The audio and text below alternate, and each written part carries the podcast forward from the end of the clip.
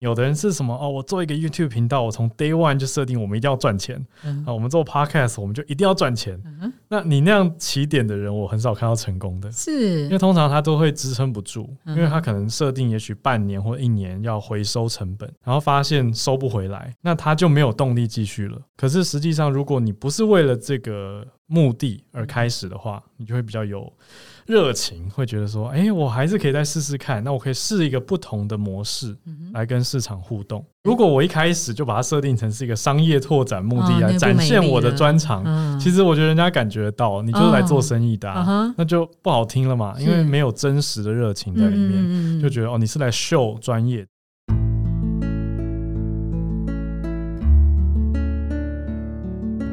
植牙诊所，帮你一生都精彩，从新鲜到退休。Hello，大家好，我是主持人 Pola。在第二季的毕业季呢，我们进入第一份工作的内容策展，邀请职场前辈为百业百工来开箱，陪伴毕业生从校园进入职场，群体共创第一份工作指南。今天我们很荣幸邀请到英文口译专家 Howard 来担任来宾。Hello，Hello Pola，Hello，大家好。我们今天要讨论的主题啊，是从内容学职场竞争力。诶，为什么会找这个呃英文口译专家 Howard 来当来宾呢？因为 Howard 啊，他除了是会走路的翻译机之外，我觉得他给很多的听众朋友们，应该说世界各地的听众朋友们很大的贡献，就是他跟小鹿有主持一个呃 Podcast 很红全球串联早安新闻，他几乎是呃通勤时间。我啦必听的一个节目之一，其实蛮多讯息，因为工作的关系，其实我们会减少看网络啊、电视新闻等等。我我真的很感谢豪尔跟小鹿会在呃全球串联早安新闻当中分享这么有趣，而且我觉得有很有深度的一些呃国际新闻时事。谢谢谢谢。那呃我我就会特别想要在今天有机会访问豪尔的场合，我我其实从呃。听众的角色，我就观察到他跟小鹿其实是很认真的，会去耕耘一些内容，并且让这个内容成为他们的职场竞争力。我觉得这个无形之中也给听众有一些职场竞争力的这个议题啊。所以，呃，再加上 Howard 的这个工作形态，其实我觉得很有弹性，很有自由，也很任性，很有韧性，也任性，也很有韧性，都有。然后你知道他最近他他他有出书，然后他也有上一些课程，然后有自己。己在 Podcast 上面呃主持一些订阅的这个呃英语教学节目，所以我就很好很好奇，就是浩你的一天是是怎么过的？最常见的一天的 pattern 是什么？我之所以会这样问，是因为现在的资讯如此爆炸，对不对？你会不会焦虑？然后你碰到的这些呃新闻的内容，它一定又是有时差的。有有焦虑，然后又有时差，会不会让你的焦虑更加焦虑？然后你要怎么样吸收转换，成为你自己的东西，成为给听众这样的东西？所以我好奇你的一天是怎么过的？我的一天非常的不规律，不规律，就是我很难去归纳出我每天长什么样子。棒哦！我的行程，有的人会觉得很棒，其实有的人。过了大概两三天这样的日子，就开始担心了，嗯，会觉得很没有安全感。你会吗？我还好，我就是经过了职涯探索之后，发现说，哎，我更偏好这样子的自由跟弹性，我可以去实验，嗯，不同的专案嘛。而且啊，我们在听那个他们的 podcast 的时候，你就发现今天小鹿不见了，今天浩尔不见了，你就知道他又在移动中了，嗯，哦，所以你的不规律到底是有多么的不规律？那你如何在这么不规律当中，你们的这个节目还能够相对规律？我的本职是工作狂，我觉得小鹿应该也是，所以我们的原则反而是变成说，只要工作邀约来，我们就一定会接，嗯嗯，能接就接，然后是要记得排时间休息。哦，我会，我以前发生过最糟的情况，就是因为想要把工作时间最大化，嗯，然后都没有排休息，嗯哼，结果身体就出状况。哦，这样子，这其实是我们蛮常听到工作狂会。经历的人生遭遇了，像我的情况是椎间盘突出，哦，嗯，所以就大家有各自的状态，然后见逃不一，因为你过度的忽略自己身体的讯号，一定就会有问题嘛，对。可是如果用一般大众的角度来看的话，我们其实就是先把自己的时间卖掉，然后预先预定出去给别人。所以之前有一个前辈，他的报价单写的很有趣，而且说口译员的时间如同饭店房间，一旦售出无法转售，意思就是要让客户知道我们的机会成本是在的。是，那有的客户会以为我们随时都在，所以好像随时可以取消。嗯，对，只是说自由工作者就必须要保护保护自己的权益了。嗯对，那我的重点是让大家去想想看，说，哎，如果你的工作时间是一个商品，嗯，你把它一块一块的卖出。那跟你目前的现职全职的工作差别是什么？我觉得差别也许只是一个售出方式而已。嗯，因为我们受雇者跟雇主之间的合约，它其实就是一种买卖的关系。嗯嗯，就是我贩售的时间跟我的服务跟专业在这里，那你相对给我的一个保障。嗯嗯，对啊，我觉得是这样子的一个概念。嗯嗯嗯，只是对于我来说，我。很不能接受朝九晚五这么固定，我会认为太过的制式，还有一成不变了。嗯哼，所以我才走向了这种比较专案式的人生。我都常开玩笑说，我很像把我的各个专业外包出去。所以我也比较不会焦虑，因为我把焦虑也外包了。就是我等于请了一个员工要来盯我进度。哦，那如果我的进度没有做到，其实是某种程度上他的责任。但是。他一旦把一个工作的框架或任务框架做出来之后，我也可以更快的完成我的工作。嗯嗯嗯，因为我自己有点完美主义，所以如果你丢一个专案给我，然后不限时间的话，我就会无止境的拖延啊。我会觉得我要做到真的很好，我才拿出来啊。但是今天我如果规定了我的助理，就是说这个我们两个礼拜后结案，嗯，那你要盯我产生一份简报，嗯。他就一定会做出来，嗯嗯，要不然他的工作就会不保，嗯嗯嗯，就是我们用不同的这种任务制度去权衡大家的专长，嗯哼，那相对我就要找到很敢跟很会盯进度的人，嗯，来当我的这个助理，互相的平衡就是，对，因为有的人就是很有纪律、很有规律，他就很适合来做这个工作，是是。那我相对那么没纪律、那么不规律，可是我常会有爆发的创意，嗯哼，我可能会突然有一个很棒的点子，嗯，可以取代掉很。乖的人做了两天的成果，嗯嗯嗯，那我这个东西可能更有趣、更好，嗯，那我们就可以做到一个平衡，就是又可以兼顾到时间轴，可以交出东西，可是它又可以有一点原创性或者特别，嗯，才不会那么呆板。所以这种不安定的一天呢，其实就是 Howard 的常态，对不对？对，不会在这种不安定的状态当中觉得焦虑，真的还好像因为大一的你是会焦虑的。大一的你提前焦虑，对，因为那个时候我觉得自己累积的东西不够，是，所以很不扎实，就很焦虑。但是经过这么多年，其实也累积了一些东西，然后发现，哎，自己是能够给予的人，所以我反而现在很积极参与福伦社，或者是一些要赞助捐助。我听到哪边孩童缺什么，我马上捐，就是我会觉得我能够给我就给，因为我已经有累积了。那这个累积是从我以前在社会的奉献跟付出而得来的，所以会觉得，那我现在只要这个单位是我信任的，嗯。或者这个合作的组织是我觉得很安全的，我就会很不吝啬的能够捐助或者给予。有没有可以举例？就是你在工作当中还学哪些事情？比如说，比如说你今天口译，对，你去某半导体产业，嗯，然后你去你去帮忙口译，嗯，那表象上面你完成了这件事情，对，那实际上你在做这个事情的时候，你还想学什么？嗯，这是一个嗯。呃，额外多得的，举例像这样子，在工作当中你还学什么？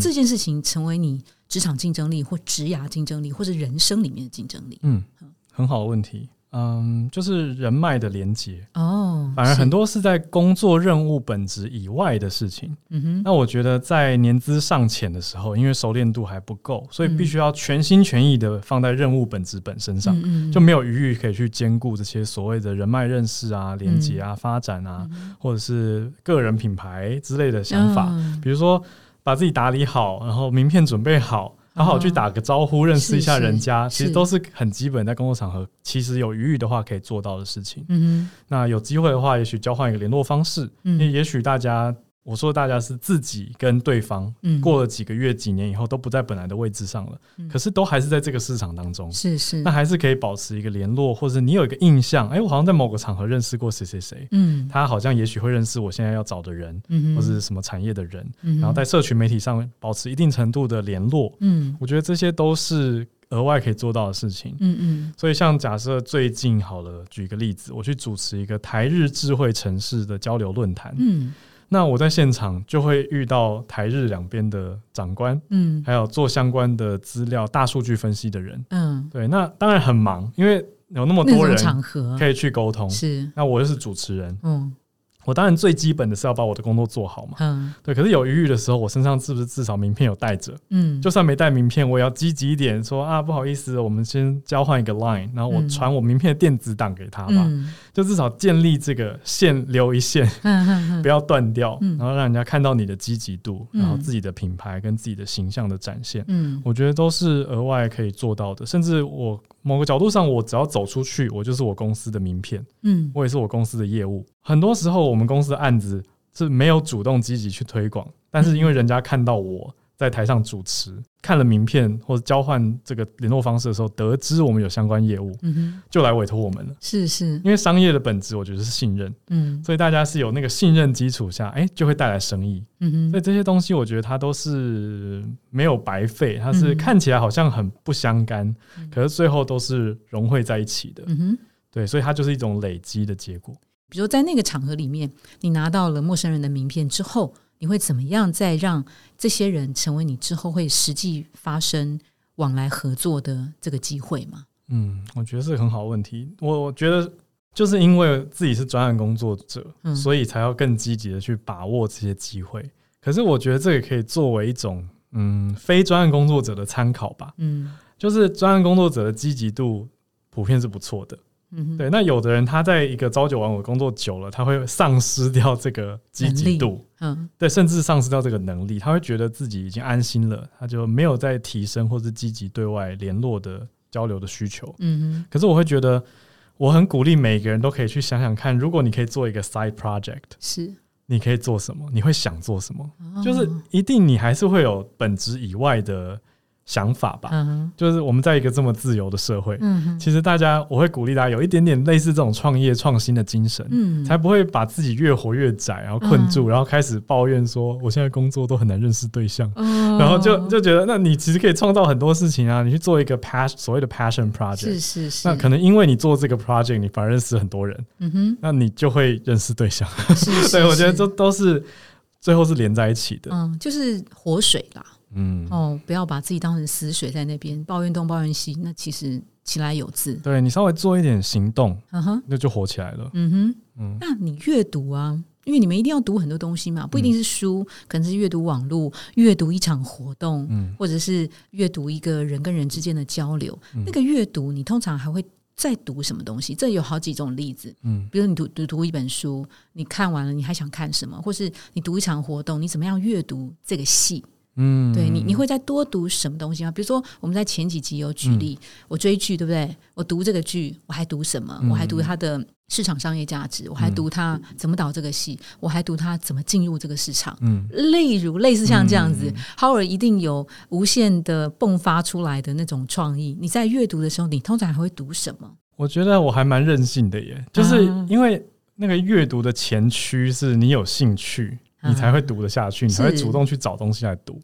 所以，我通常就是先被某个作品吸引，或者是某个事件吸引，我才会开始去追追追。嗯，那我觉得大家可以去思考的是说，哎，某个东西我用中文的关键字找之外，我可以试着用英文的关键字去看一下国外的报道或者相关的产业报告，这样你的触角就会广很多。嗯，因为有一些产业研究，其实在英文原文它是做的很好的，嗯或甚至有专门的分析网站。可是这个东西可能在中文还没有，或甚至有的听众说不定他学的是日文。那日本是一个很成熟的市场，所以它的产业情报资讯超级强的。那这些都是你只用中文的话。就会像是不存在我们世界的感觉的东西，可它其实一直都在。是是，对，所以外语真的所谓一扇窗，我觉得是这样子应用。哦，因为是同一个主题，不同的语言之间，其实内容深度也不一样。对啊，你就想象，比如说我们很喜欢看日剧，好了，看初恋 （First Love），我用中文查到的网络讨论跟日文查到的绝对不一样，然后英文又是另外一个世界。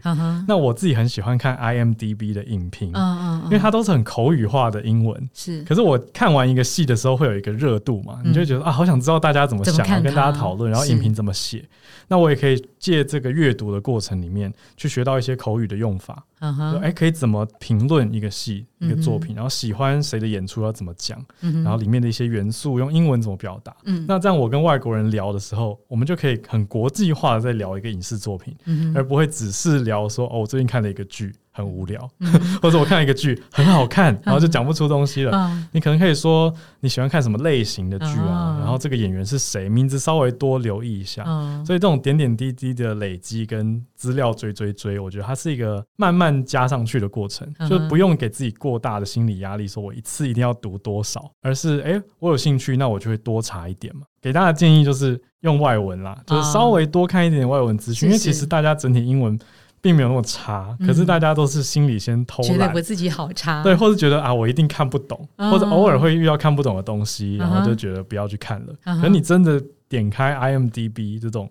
国际电影影评的资料库，你去看那些留言，其实很多都没有那么难。嗯，他们用的字可能都是在我们的认知范围之内，可是偶尔会出现一些俚语俗语的用法。嗯，那有心的人，你在另外 Google 这个俚语俗语就找到答案了。是是，就是有意识的去读一些东西了哈。对，然后至少在语文方面可以多切换一些频道，多看一下哈。对，那还有一个小建议，就是因为 Google 可以设定一个东西叫做 Google Alert。是是。我非常都有定哦，真的吗？哦，我很推荐大家，就是用 Google Alert 设定自己有兴趣的领域，或者是你现在所就职的产业的一些关键字。嗯嗯，那就相当于他每天，或你设定一个频率，他可能每个礼拜或者每天给你一个综合整理的报告。那就相当于你请了一个免费的小助理，Google 帮你去爬书这些资料，你不用自己每天在那边那么辛苦的一直追一直看，因为你本来就有本来的工作在忙了嘛。是是。可是你又不会太错失掉市场重要的讨论，是跟重大的消息。对，这是一个蛮有效率的工具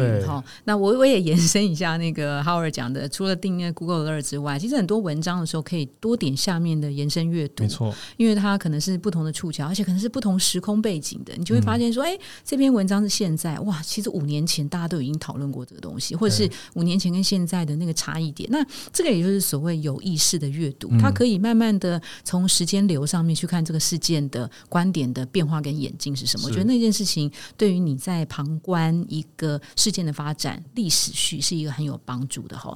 那因为那个浩跟小鹿啊，常就是我也听众朋友们准备一些国际新闻嘛。那这个国际新闻，你你你可不可以举一个例子？比如说你你最近在读什么东西？你特别。别看到这个新闻，当你们在读的时候，哦，原来你发现有不同的这个见解，你觉得是有意思的。然后这个东西它刚好对于你其他的专案，不管是提案或是其他专案进行是很有帮助的。那它就变成两两是可以互相相称跟加分的。我觉得很多哎，因为国际新闻就是市场上最新的、大家最关注的东西。嗯，那就算是大家可能会觉得听起来所谓很硬的题材，你说国际政治或经济好了，其实也都影响很大。是是，包括你说日本的经济跟它的政策、货币政策。嗯，那我们去日本旅游的时候，那个。汇率到底好不好？对啊，其实就很实际的。然后央行、美国联准会什么时候升息，这些也都会有所影响。那比如说北约，现在芬兰加入了，那这个最新的变化会对欧洲的安全或者是各国的合作政策带来哪些影响？或甚至我举一个很有感觉的，好了。就我身边的一些朋友，因为他们关注国际时事嘛，就会注意到，哎，台湾这几年跟立陶宛，嗯，还有捷克，嗯，走得很近。然后他们就跟我讨论说，要不要来成立一个东欧台湾交流协会来做 专门的生意？因为立陶宛的确是最近多了很多的贸易往来，那就是一个所谓的商机啊。可是我觉得大部分人其实。没有在关注这件事的，或者没有往这方面去动脑筋，嗯，那他就有点可惜，错失掉一个先机。因为你成立这样的协会，是不是有机会跟政府拿一些补助或者是资金等等等，那就可以做事情。嗯，对，啊所以我觉得关注这些东西，我很自然就会聊到，像最近跟一个国际的新创在谈生意，那他就。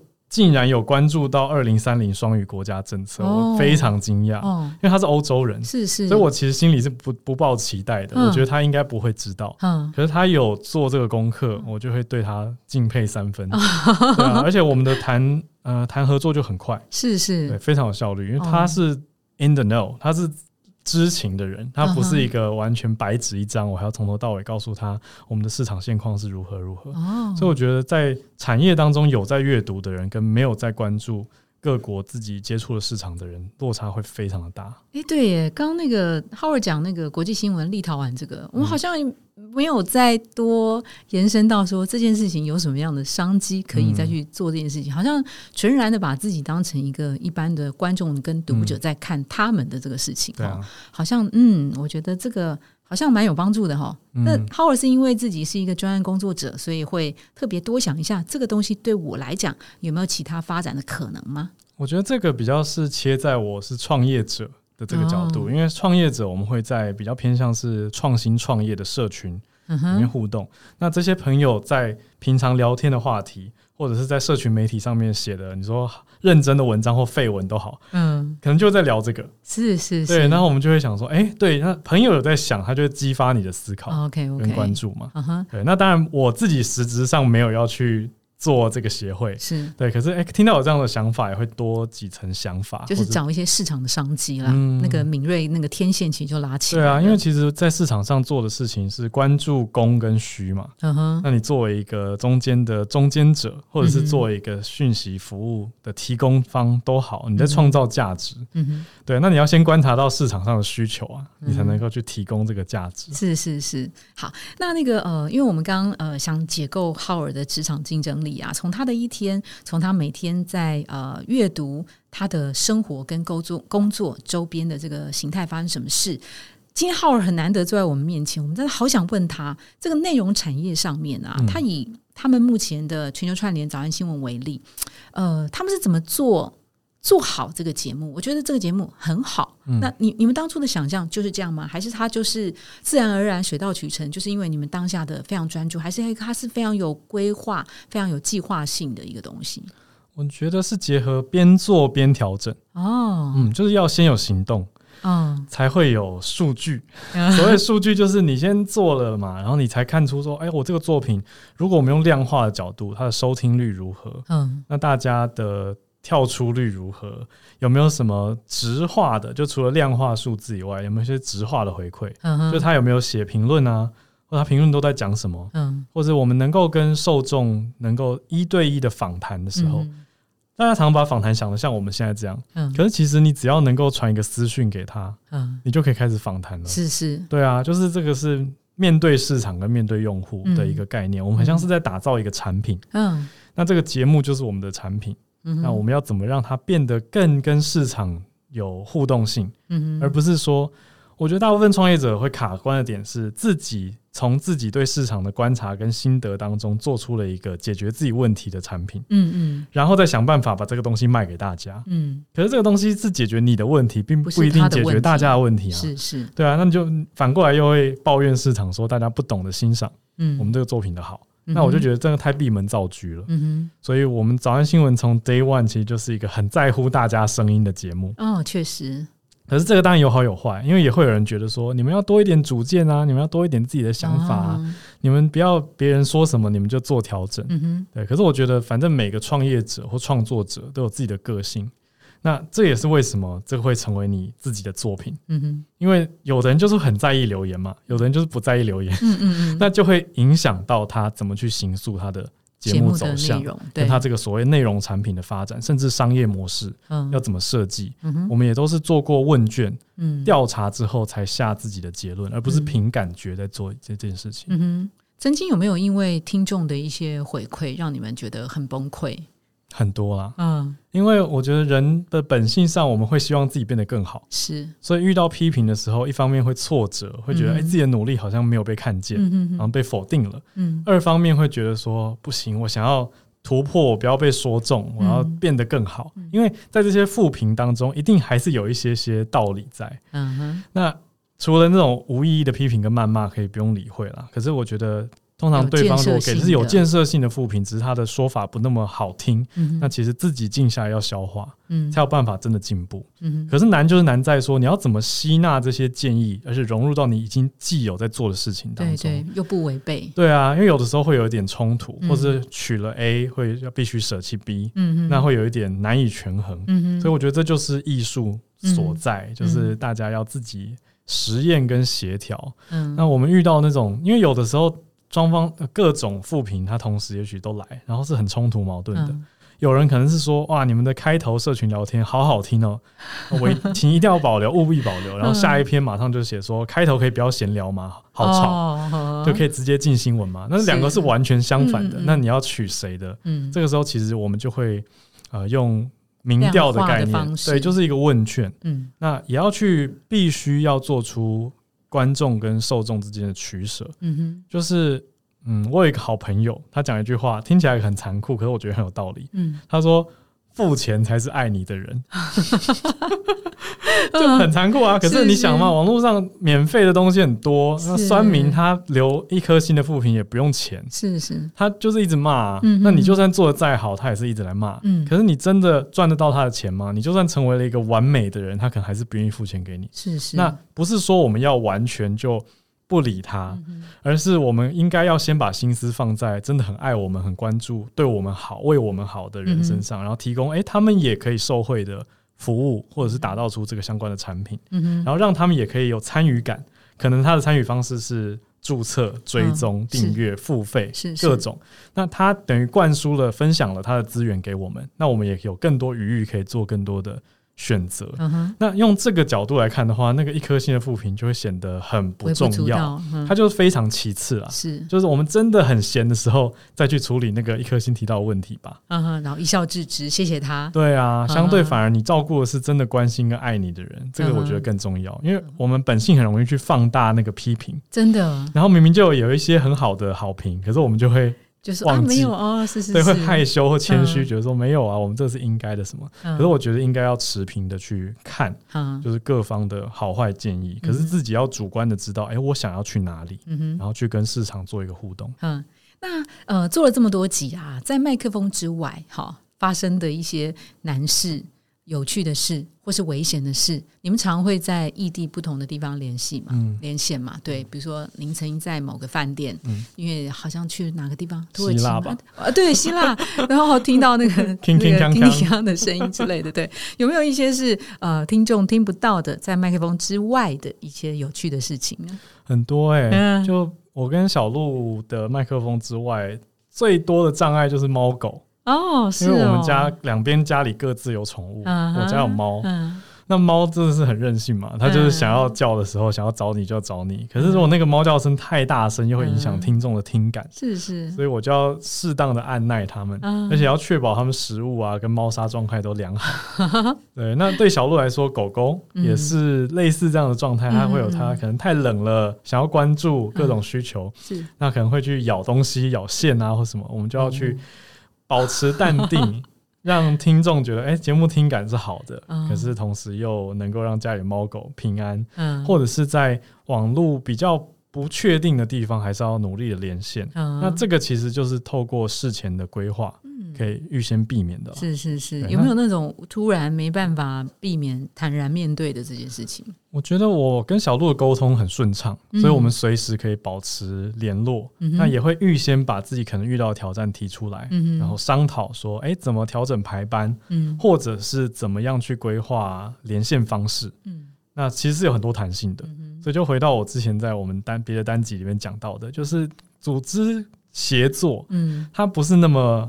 开跟关，全开全关，它是可以协调的。嗯，比如说我跟小鹿就可以协调说，比如说他后半段有时间要分给准备，他可能要女生要化妆比较久，我我自己就比较造型处理比较快嘛，所以他可能后半小时他一边化妆，那我就想说好啊，那我就可以主持后半集。嗯，然后有一次最有趣的是，我们好像一人前半，一人后半吧，嗯，就是直接中间交接，无缝接轨。我好像前面有事。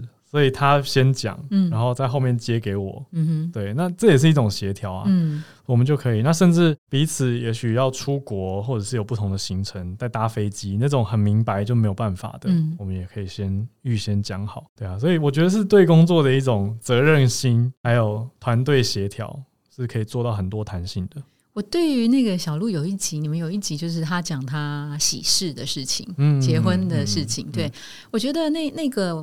我让我感觉到，就是你们跟听众之间是彼此共同生活的。就是，嗯，一般说新闻传统上面，可能听到一个主播化妆的美美的，有点距离，在里面讲一些新闻，那不能有 NG 或什么。但是你们很轻松的把自己很人生很重要的事情分享给听众朋友，然后你在旁边就是一搭一唱，想要讲又又又又不好意思全部讲的那种感觉。那我就觉得那一集听起来觉得很可爱。你们会让这个节目，呃，听众成为是你们两个的生活的一部分。我觉得这就是一个让我觉得很可爱的事情。它就是很亲民的感觉，像你们是大家生活里面的一部分，是好朋友的那种感觉。我觉得这也很很棒。这也是我们很希望可以跟听友有这样子的感受跟关系互动。对对，因为国际新闻过往大家觉得很生硬，离自己很遥远。是是，那我们就是。把它融入在大家比较生活话题当中，就会发现说，哎，其实是很有关系的。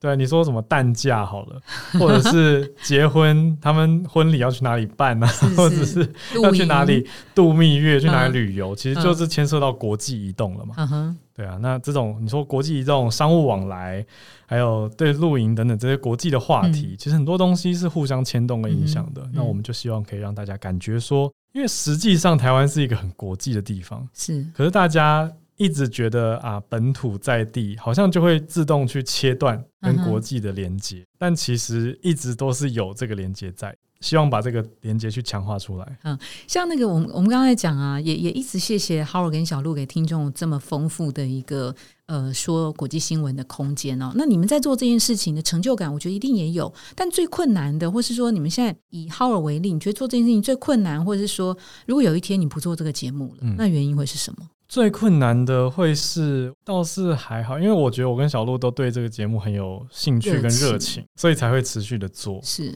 嗯，可是我们去年有做一个方案的调整嘛？哦，我们就是做了订阅的方案，这个就很现实，就是节目制作需要有一个经费，开门七件事，哦，就柴米油盐酱醋茶要生活，对我们不是喝空气就可以活下去的一个节目，对，所以要设计一个永续一点点的商业模式。对，那我们就希望。不是那种啊，好像一直要跟听众要赞助，因为你只是要赞助，没有其他的回馈，我们也感觉很奇怪，所以我们就去做了问卷调查，然后去知道，哎，大家愿付金额在哪里，然后喜欢什么东西，需要什么东西，我们可以提供什么东西，找到这个交叉点。所以，如果真的讲会做不下去的话，我觉得就是有一天我们两个的健康状况或者什么不可抗力因素，让我们没办法持续，然后或者是断吹了。这个也很实际嘛，是是，对这种我们就会只好必须要停下来。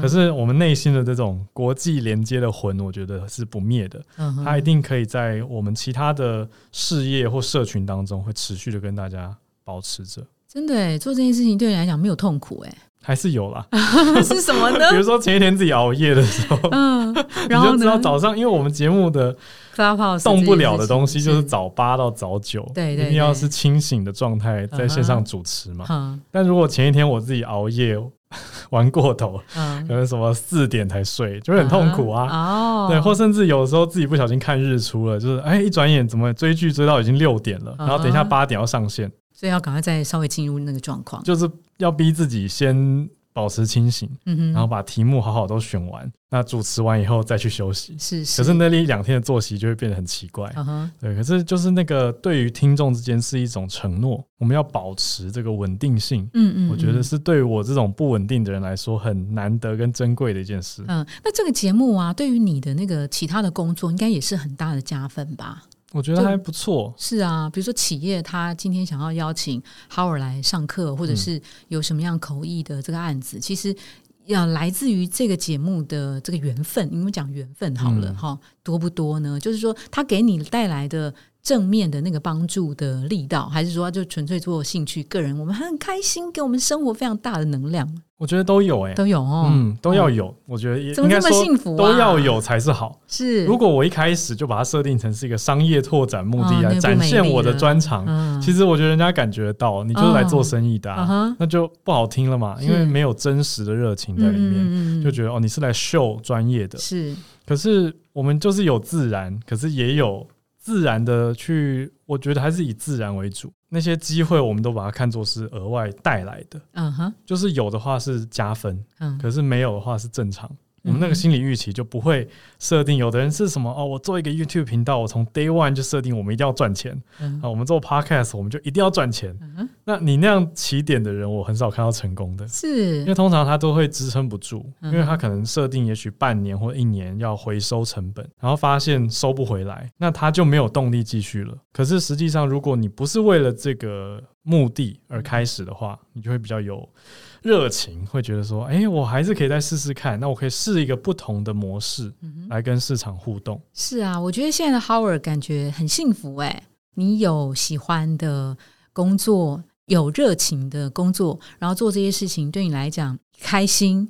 你听到听众的回馈，给他们的帮助，对你来讲，你自己也觉得说，嗯，是有成就感的。现在的状态，我们可以说是相对完美的嘛，对不对？真的是还蛮不错的。可是这经经过了前面好几年的不完美而来的，是是，因为那是那个磨合的过程啊。就是我讲，可以说是认识自己的过程。因为我过去的执着是无法放手。就是会有一点执念，觉得，哎，我这个东西虽然也许我做没那么好，可是我一定要自己做。嗯，然后我也比较不敢去外包，或者不敢去投入更多的资金，是去请专业人士来帮我分摊。嗯哼，那我就会很执着。嗯哼，那也会逼死自己，因为时间就是这么多而已。是，你看我要分给就是家人、亲朋好友，那真的很忙的时候，我就是真的。一边上课一边又在赶案子，所以才会椎间盘突出啊！不是没有照顾到自己的健康，而且老婆也跟我抗议，老婆就觉得说你都没有陪我。哦，对啊，那那就我就是，然后那个压力就更大了，也会觉得说天哪，我是一个糟糕的人，你知道就会开始自我